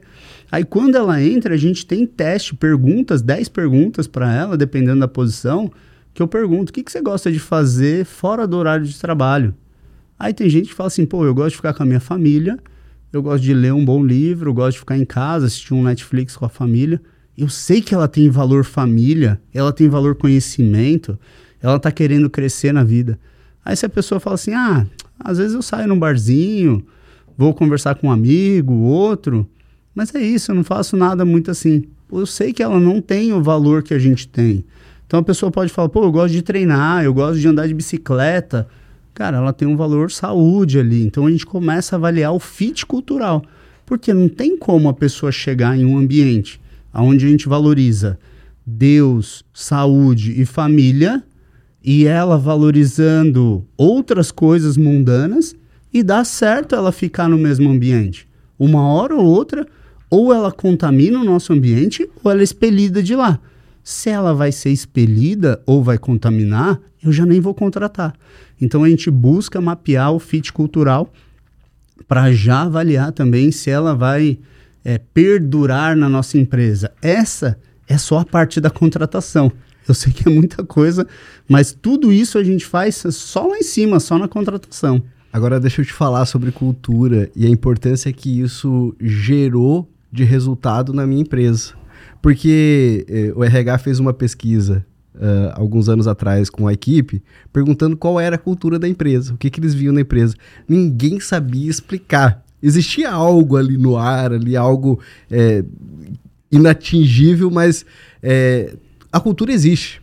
Né? É, você, você implementando ou não, né? Você implementando Boa. ou não, a cultura ela existe. Sim. Então, o que, que a gente entendeu? Que a gente precisaria ser mais, é, mais claro naquilo que a gente acredita. Nós definimos os sete princípios da nossa cultura, né, os sete valores da nossa cultura, e a gente detalhou isso, né, começando com cultura de honra. Né, nosso, no, nosso valor mais alto dentro do escritório é temos uma cultura de honra. E ali a gente definiu quais são as chaves desse valor, e a gente foi definindo valor por valor.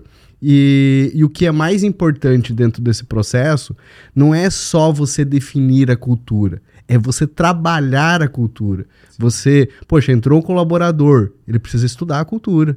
Ele precisa responder um questionário. O que, que você entendeu do Somos Livres e Responsáveis? Eu quero que você é, disserte o que, que você entendeu. Beleza, ele vai lá e disserta. É, e aí ele vai falando de cada um dos nossos valores. Somos uma tropa de elite. O que, que você entende desse valor?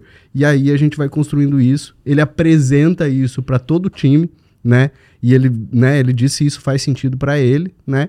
E, e de tempos em tempos a gente chama ele para falar do valor de novo. Toda semana a gente tem uma reunião onde é sorteado alguém para falar de um dos nossos valores que também é definido por sorteio, para saber se as pessoas elas estão é, elas estão alinhadas com o valor, elas entendem os valores. E cara, eu já tive que demitir pessoa extremamente competente né? E isso foi algo assim muito duro, muito difícil de tomar uma decisão como essa, porque não conectava com um dos nossos valores. Na verdade, eu acho que a situação ela trazia uma desconexão com pelo menos três dos nossos valores, porque no final das contas, os nossos valores eles estão todos linkados. E a pessoa, é, eu, eu entendo que a pessoa erra. Agora, sim, você defender o erro, esse é o problema. Porque eu disse para ele, poxa, cara, eu entendi que, que você fugiu aqui do tom aqui, isso aqui não era para ter sido dessa forma, né? É, acho que se, se a gente conseguir resolver isso, tá tudo certo. E aí ele foi defender o erro. Ele foi defender que manipular o cliente era bom desde que fosse bom para o cliente. Eu disse: não, cara, não é assim.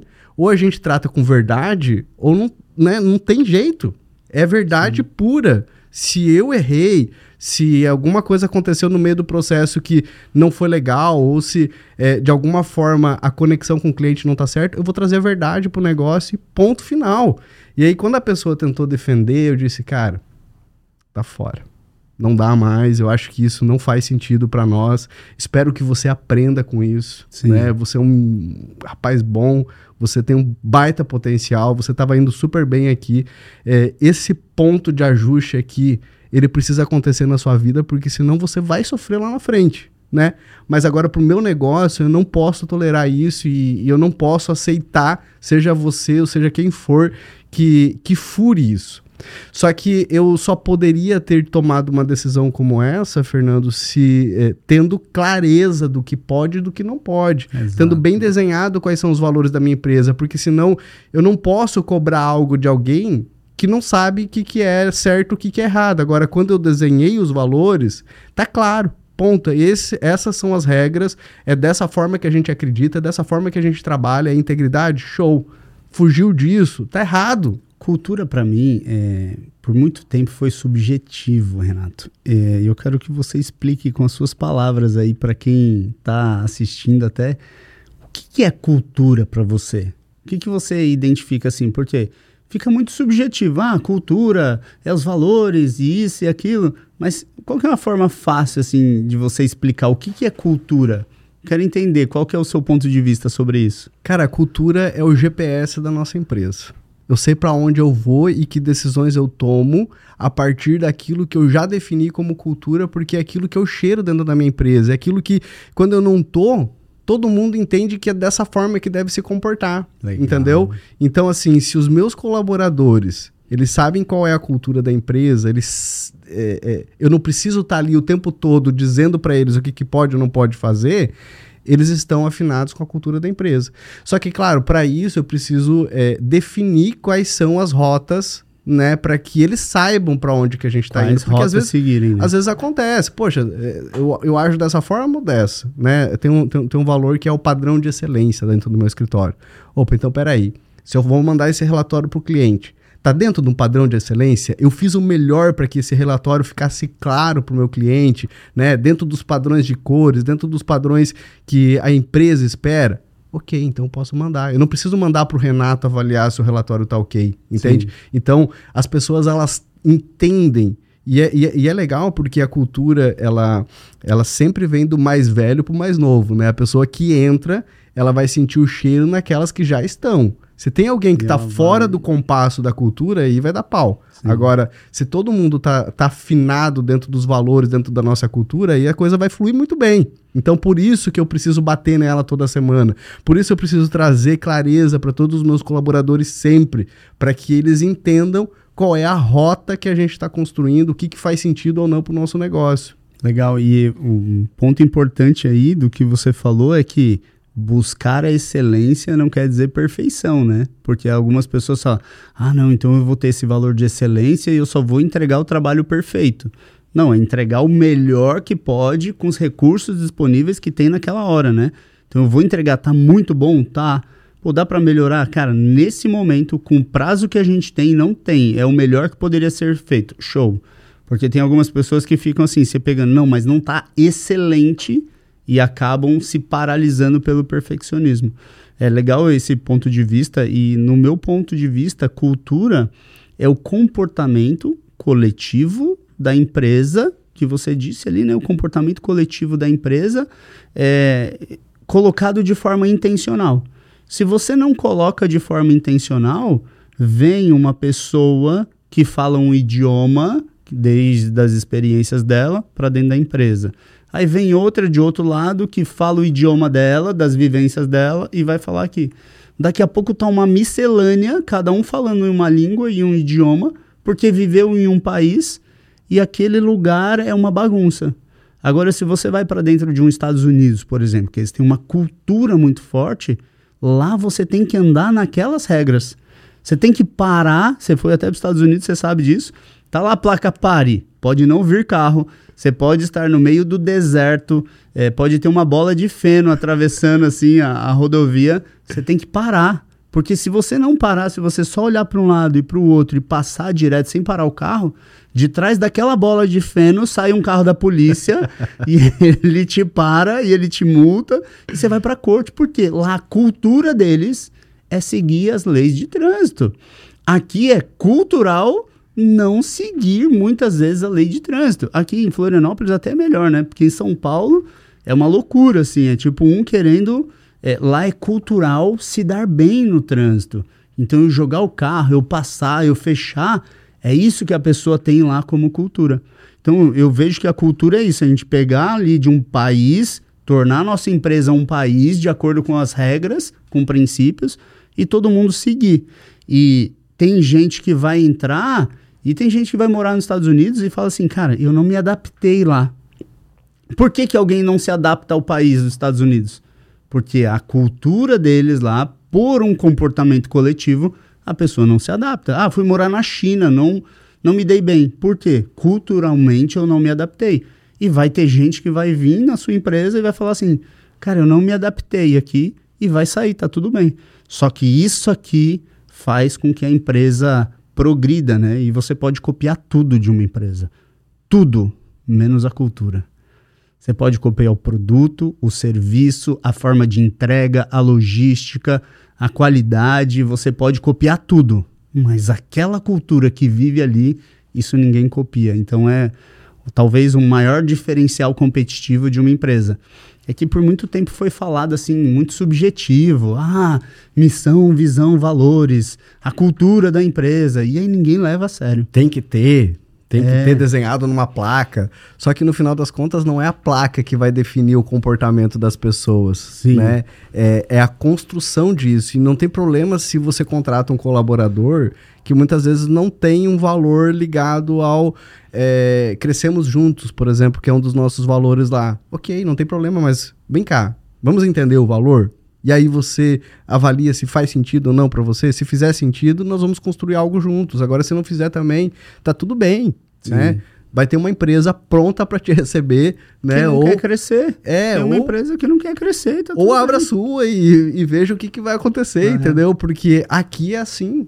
É. Aqui a honra ela vem em primeiro lugar, princípio de honra. Não tem nenhum valor dentro do meu escritório que seja maior do que temos uma cultura de honra. Esse Legal, é o valor essa, que eu sou. Essa aí eu nunca apaixonado. tinha pensado. Lá na empresa a gente não tem nesse nível assim.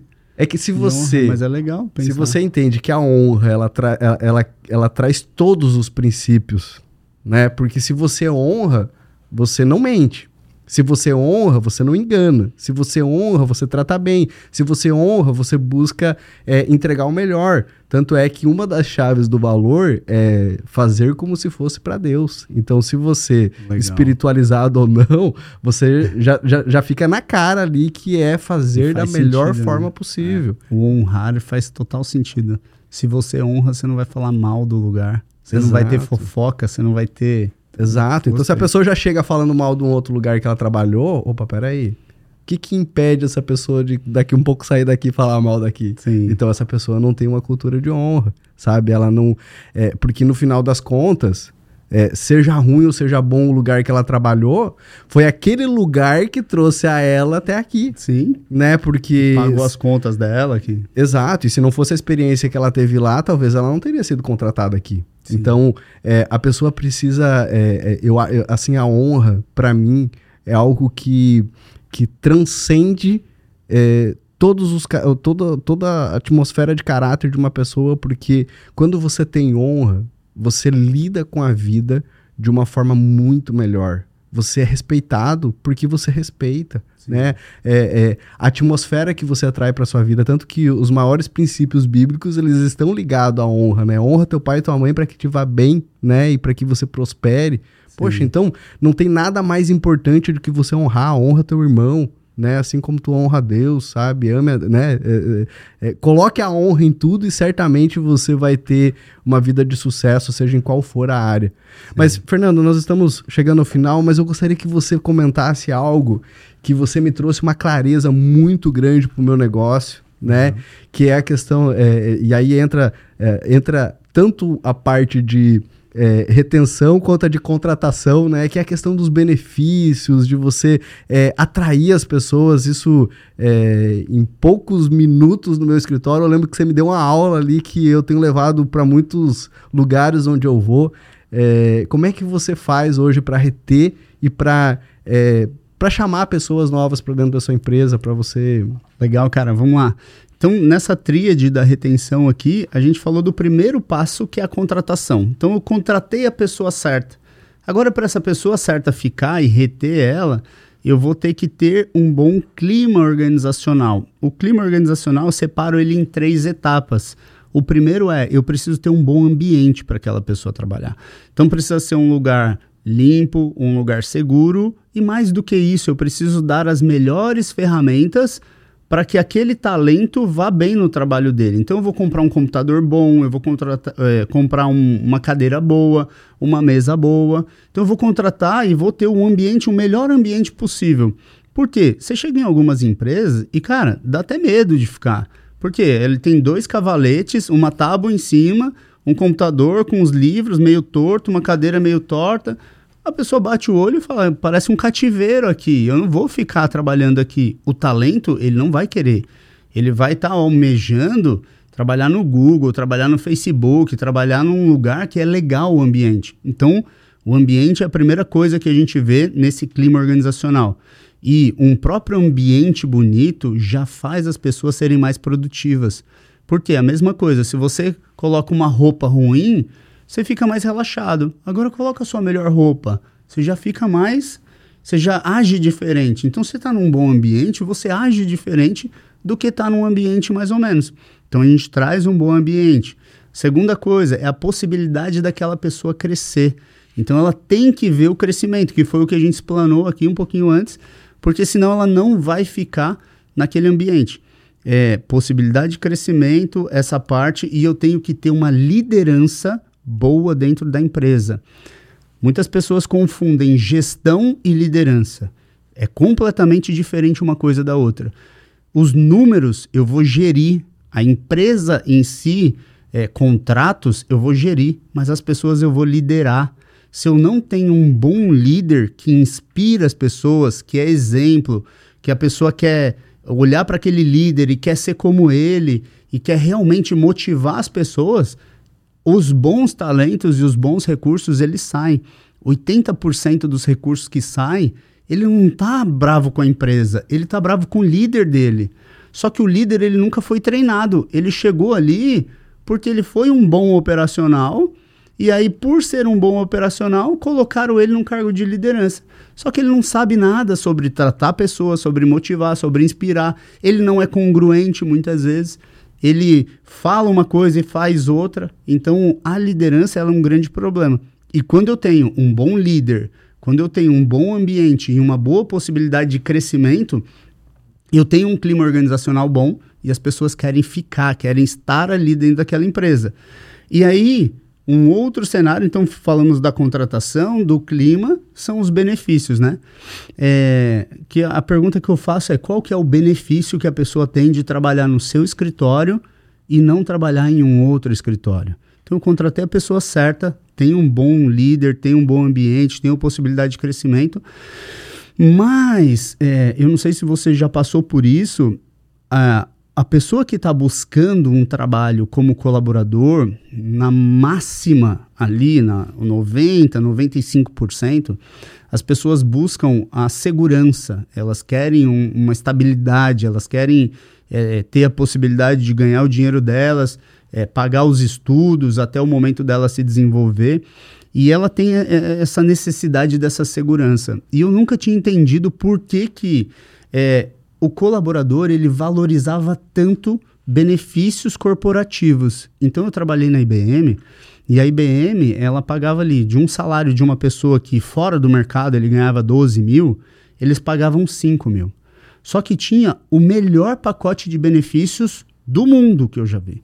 Tinha o melhor convênio, tinha o melhor é, plano de saúde, o melhor plano odontológico, seguro de vida, tinha plano de previdência, tinha muita coisa. E as pessoas, elas vestiam a camisa da IBM a ponto de falar assim: eu sou IBMista, eu sou IBMista. E eu não entendia aquilo. A paixão pela empresa, sim, mas a valorização pelos benefícios eu não, não entendia. E elas falavam assim, bem assim: você vai ouvir esse termo aqui. Lá tem todos os benefícios. E o meu salário, o que eu ganho, eu posso gastar com o que eu quiser. E aí eu fiquei me questionando aquilo, me questionando, me questionando. E aí eu fui estudar psicologia, estudei muitas coisas. E um dia me veio a pirâmide de Maslow na mente, que é a pirâmide das necessidades humanas. É, Maslow é um, ele é PhD em psicologia pela Universidade de Wisconsin e ele definiu ali que o ser humano ele busca em categorias suprir algumas necessidades.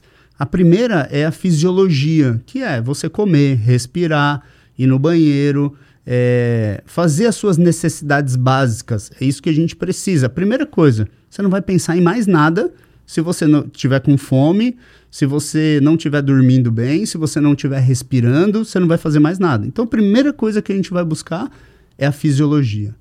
Uma etapa acima, um degrau acima na pirâmide de Maslow, é, ele fala sobre a segurança. O ser humano ele busca estar seguro. E seguro é um ambiente seguro e segurança da saúde dele e da família. Por quê? Você vai conseguir ser produtivo se você estiver sendo ameaçado de morte? Não vai. Você vai conseguir ser produtivo se você estiver doente? Não vai. Se, se a sua família estiver doente? Também não vai. Então ele busca a segurança. Depois daqui, ele vai buscar outras coisas, como a estima, que é relacionamento social com outras pessoas. Aí depois ele vai buscar a realização é, pessoal, que é a última coisa que ele busca, que é o ganhar dinheiro efetivamente. Então tem que estar tá tudo bem para eu ir buscar e ganhar dinheiro e ficar produtivo. E aí eu comecei a entender por que, que as empresas davam os benefícios corporativos, que é quando eu dou um vale alimentação, eu estou atuando na base da pirâmide. É a primeira necessidade que a pessoa tem é comer. Inclusive, algumas pessoas, até muito inteligentes, entenderam sobre isso e elas dão formas de dar benefícios aqui para a população que ela atua na base da pirâmide, que é a comida. É, mas eu não quero entrar nessa questão aqui, não, porque senão. vamos seu, polemizar. Senão seu podcast vai ser cancelado logo na primeira. Rapaz, é, é, não vou entrar nisso, Tem coisas que a gente não fala. Eu tô falando lá na Suíça, né? Lá na Suíça aconteceu isso, eu vi um caso lá. É, brincadeiras à parte. E aí, o próximo vem a saúde, a segurança da saúde. Então, quando eu dou um plano de saúde para a pessoa, ela entra aqui nessa base da pirâmide e na psicologia, por mais que se você ofertar um ou outro, ela pode falar o dinheiro, mas quando a gente dá um plano de saúde, um plano odontológico, um seguro de vida, na cabeça dela, no cérebro reptiliano dela, que é onde ela não tem controle, ela fala: Eu estou seguro, eu estou a salvo. Se eu precisar, eu estou bem.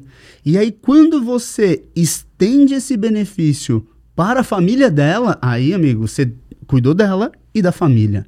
Essa pessoa dificilmente ou quase que impossível ela vai querer sair da sua empresa se você dá um plano de saúde, um odontológico, um vida para ela. É, e depois as demais coisas. E eu comecei a entender. E fez muito sentido isso. Por que, que elas valorizam tanto? Aí a gente foi fazer alguns estudos a mais, isso fez sentido, eu fui me aprofundar. E eu vi que é, 99% das pessoas elas decidem ficar em lugares onde tenha benefícios corporativos, elas aceitam a ganhar menos, porque se lá tiver os benefícios que ela julga importante, que é o que o cérebro reptiliano dela julga importante, ela vai ficar.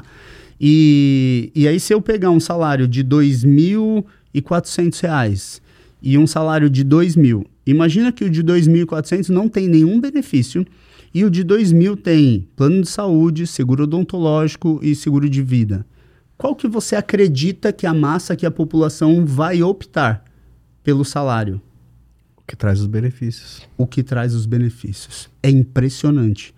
Então, esse estudo feito até por um, eu não vou lembrar o nome agora, mas foi um escritório de RH, de Headhunter, ele entrevistou 1.500 profissionais e eles falam que eles só trocam de local se os benefícios forem melhores, se eles julgarem os benefícios. Tá, ah, mas e eu que eu penso no dinheiro? Você é uma minoria dos 2% que pensa em empreender, que pensa em correr risco. Só que a maior, a máxima, 98%, busca muito mais essa parte da segurança, dessa estabilidade. E aí eu reduzo 400 reais de folha e coloco um plano aqui que vai dar mais ou menos uns 300, 350 reais. A gente consegue lá na nossa corretora de benefícios um valor desse, 350 reais. Só que aqui não incide imposto nem carga tributário. E aqui incide. Então de 400 vira 700. E aqui continua 300 reais, 330. Eu aumento a atratividade, porque quando eu jogo a minha vaga pro, pro mercado, pro mundo, quando eu jogo a isca querendo pegar um peixe, um talento bom, é uma isca que é um camarão. Pô, você vai trabalhar ali, você vai ter o salário, você vai ter o benefício A, o benefício B, o benefício C. A pessoa bate o olho e fala, pô, isso aqui que eu quero. E no outro, é só o salário. A pessoa olha e fala, ah, mas aqui não tem os benefícios. Então eu aumento a atratividade, aumento a retenção, diminuo o meu custo operacional, porque se um dia eu tiver que mandar embora em cima disso aqui não incide em cargo, aqui incide. E uma outra coisa que muitas empresas buscam e não conseguem é você fortalece a sua marca. Porque lá os colaboradores que trabalham ali, eles vão falar assim: "Cara, lá onde eu trabalho tem todos os benefícios. Lá é muito bom. A empresa pensa no colaborador. Porque quando você dá um algo a mais desse que está na base da pirâmide, eles falam assim: a empresa pensa na gente, ela cuida da gente. Olha como é legal trabalhar lá. Legal. E a sua marca faz assim. Então a gente usa essa psicologia e quando a gente acerta em todos esses pontos aqui, cara, é, é o que a gente fala de rotatividade zero. Claro que é, rotatividade zero durante um ano? Não, você vai ter lá. E primeiro, eu não julgo rotatividade nos três primeiros meses, é só depois da efetivação. E ainda assim, se você tem tudo isso aqui, você vai passar alguns meses ou muitos meses daquele ano sem ter rotatividade. Claro que ah, a pessoa vai viajar para fora. Pô, você não vai ter como não ter a rotatividade desse colaborador. Mas porque alguém falou que vai sair, que não gosta da sua empresa, não vai ter alguém sair para falar que ah, arrumei uma possibilidade para é, melhor para mim, você não vai ter. Porque eu duvido. Ela faz o que ela gosta, tá na posição certa. Ela tem um baita de um clima bom, possibilidade de crescimento, um líder que inspira ela. E ela tem todos os benefícios para ela, ela não vai querer sair.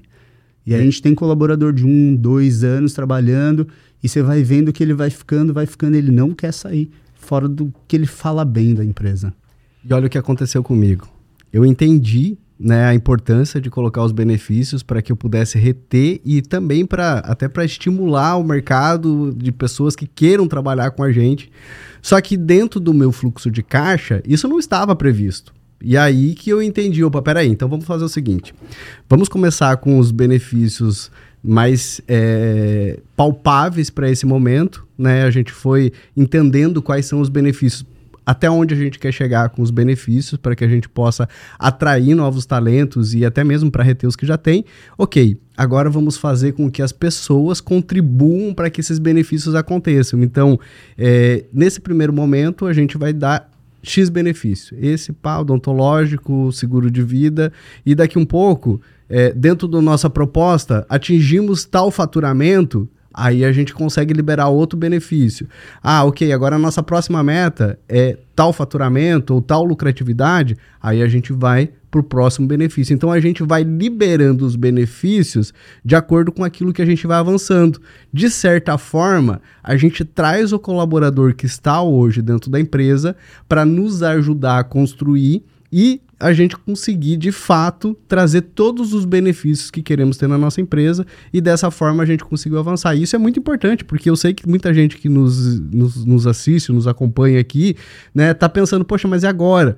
Né, eu já pago tantos mil pro meu funcionário, não tenho como incluir o benefício porque já tá na, na conta final, né? Não como tem é que eu saúde faço? financeira, tem, né, agora? Não tenho como, então, é, comece, né, estruture a sua empresa para que você consiga trazer os benefícios de acordo com o que a, a, empresa vai atingindo de metas. Os seus colaboradores vão entender exatamente o momento que a empresa está, vão entender que a empresa está investindo, você traz o seu colaborador para você, ele te ajuda a bater as metas, você libera os benefícios e você se torna uma empresa mais atrativa no mercado. Então, certamente, é, dentro dessa estratégia, a gente já está avançando no nosso escritório, já está trazendo os benefícios para os nossos colaboradores e cara, até final de 2024 a gente vai ter tanto benefício no nosso escritório que não vai ter escritório de contabilidade que bata a quantidade de benefícios que a gente vai ter dentro do escritório. Por quê?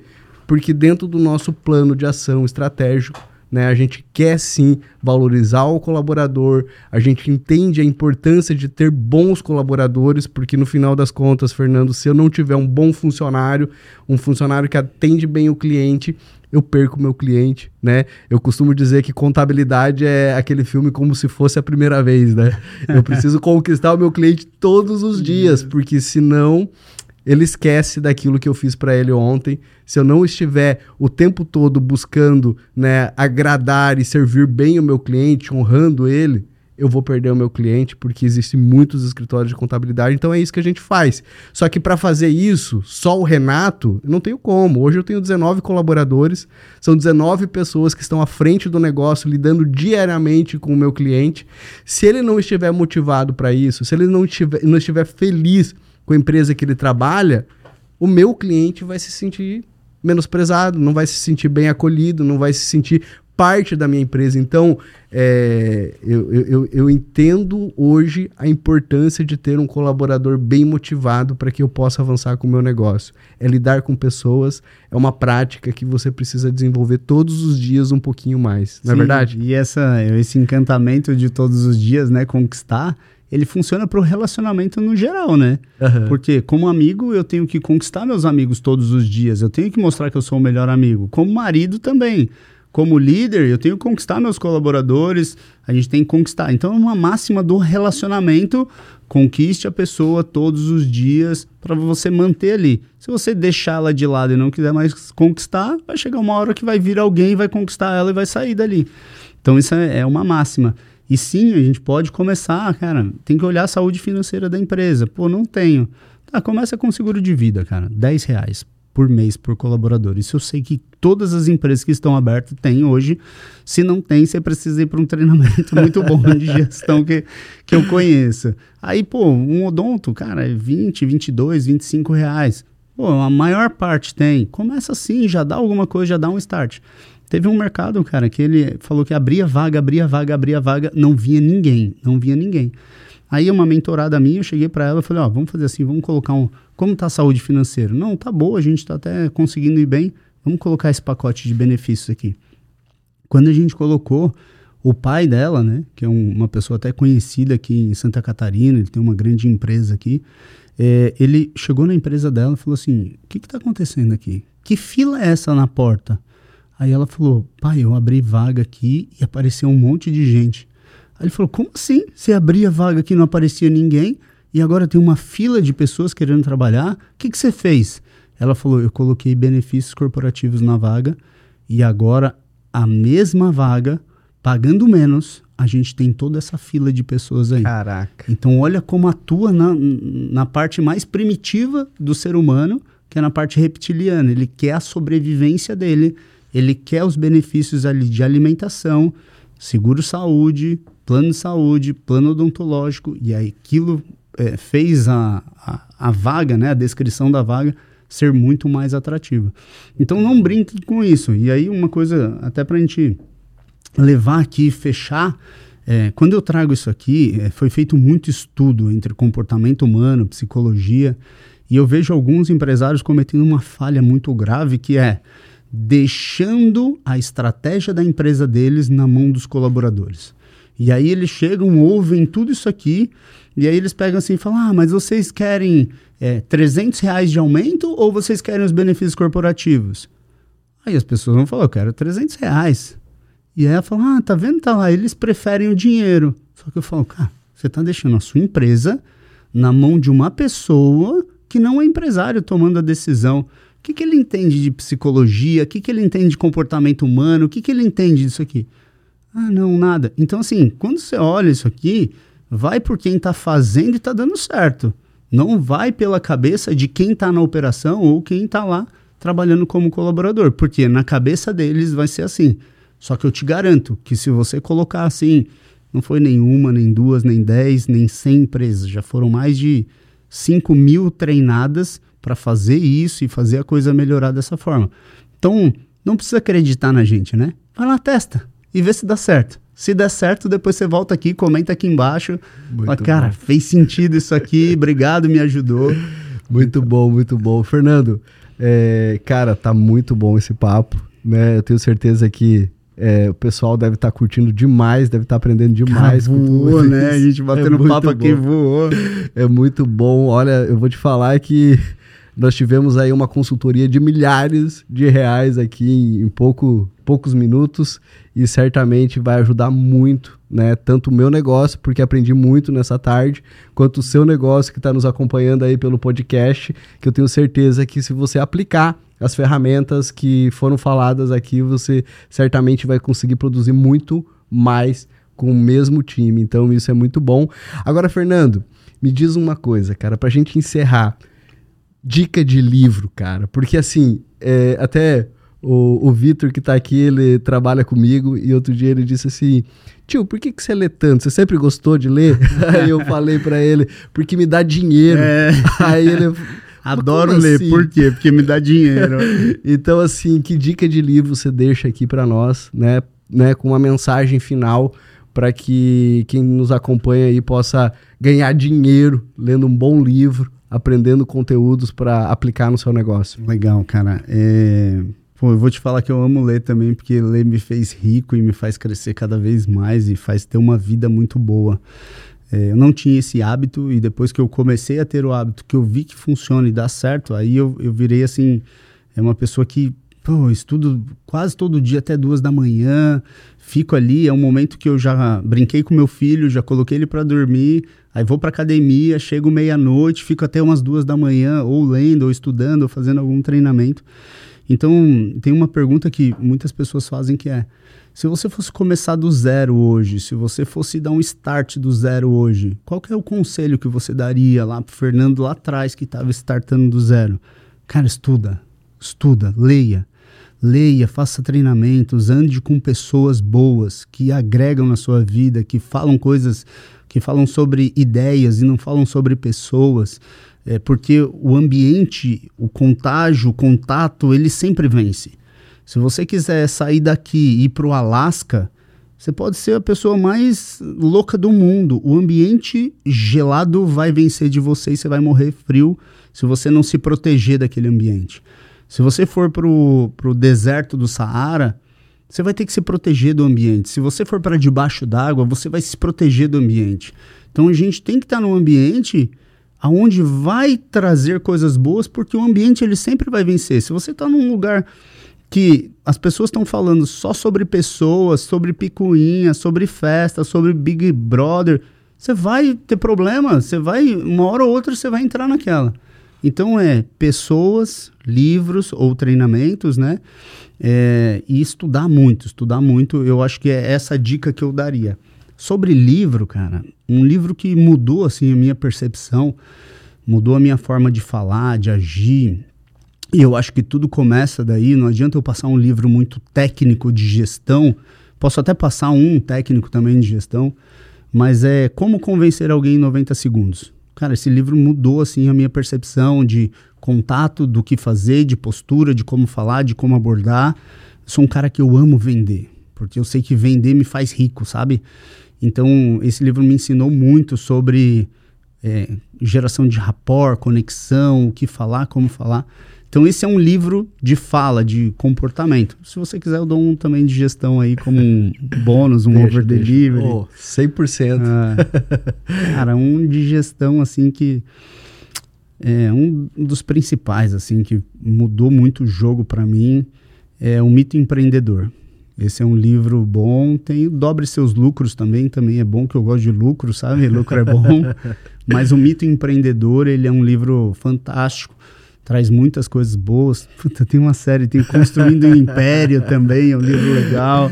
Cara, Vou parar por aqui, o senão... cara que é apaixonado por leitura e vê o resultado que a leitura traz, né? Porque, cara, eu, na escola, eu, eu tirando a primeira série, Fernando, todos os anos eu passei assim só na, no, no exame final. Hum, e muitas vezes e muitas vezes eu fui para segunda época que naquela época não sei se recuperação hoje. rapaz olha é. foi, foi, foi, nunca reprovei porque eu tinha medo de apanhar do meu pai. Meu pai dizia que se eu, se eu reprovasse eu ia apanhando de casa até a escola. Nunca reprovei. Cara é, mas só mudou o endereço é, porque é igualzinho em casa né? Só que aí o que que aconteceu?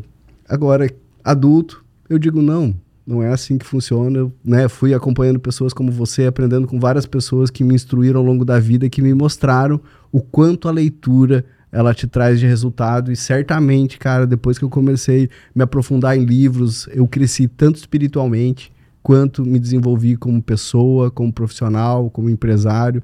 Então, a leitura realmente ela muda, é, muda completamente as nossas vidas. Então, qual que é uma indicação aí de livro além do seu, né? Você pode indicar o seu também, que é top. O Empreendedor Pleno, é... sem sombra de dúvida, todo mundo deve ler. É, mas eu gosto muito, cara, eu gosto muito do Comece pelo porquê, né? Até mencionei aqui ao longo da nossa conversa. Sim. E eu gosto muito do Especialista em Pessoas, do Thiago, ah, Brunet. Brunet. Esse livro é fantástico, né? Já que a gente está falando de pessoas hoje, eu quero deixar para encerrar esse livro, especialista em pessoas, para você entender um pouco mais de como lidar com cada pessoa, né? Tem um que é muito bom também, que é aquele é, como fazer amigos, influenciar pessoas, que isso Sim. tudo é, nos faz, nos desenvolve para sermos uma pessoa melhor, entendendo melhor o outro, fazendo, né, isso que você falou, fazendo rapó, entendendo como conectar melhor com as pessoas. Isso aí, só se a gente for falar disso aí, dá um outro podcast. né? e certamente é, eu espero poder contar com você num próximo podcast. Você é uma pessoa incrível que nos ensina muito, nos inspira. Um cara que certamente é, agrega na vida de tantas pessoas e tô muito feliz, né? Nosso primeiro podcast começando com o cara pé direito. É muito bom. Você que nos acompanha aí, é um grande prazer ter você, né? Esse é o primeiro de muitos episódios do nosso podcast. Certamente, ao longo dos próximos capítulos aí, das próximas cenas, teremos pessoas de tão grande relevância e, nas suas áreas, assim como o Fernando, nós teremos pessoas incríveis, né? Já tem uma lista aí muito bacana de pessoas que a gente vai trazer aqui.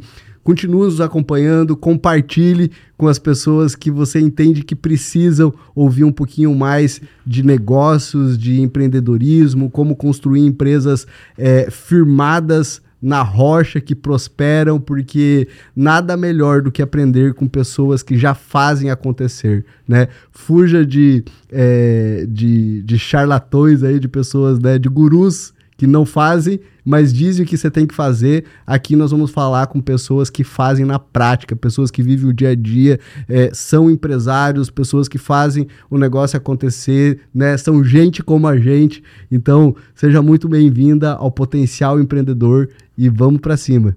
É isso aí. Muito obrigado pelo convite e muito sucesso. Eu já tenho certeza que vai ser sucesso. Compartilha, criaturas. Fez sentido. Você está aqui até agora, manda para aquele seu amigo empresário que está com problema de atrair, reter e, e, tudo isso que a gente falou aqui. Então é isso aí, Renato. Conta comigo Muito aí o que bom. precisar. Show de bola. Valeu, gente. Um abraço. Valeu. Até a próxima.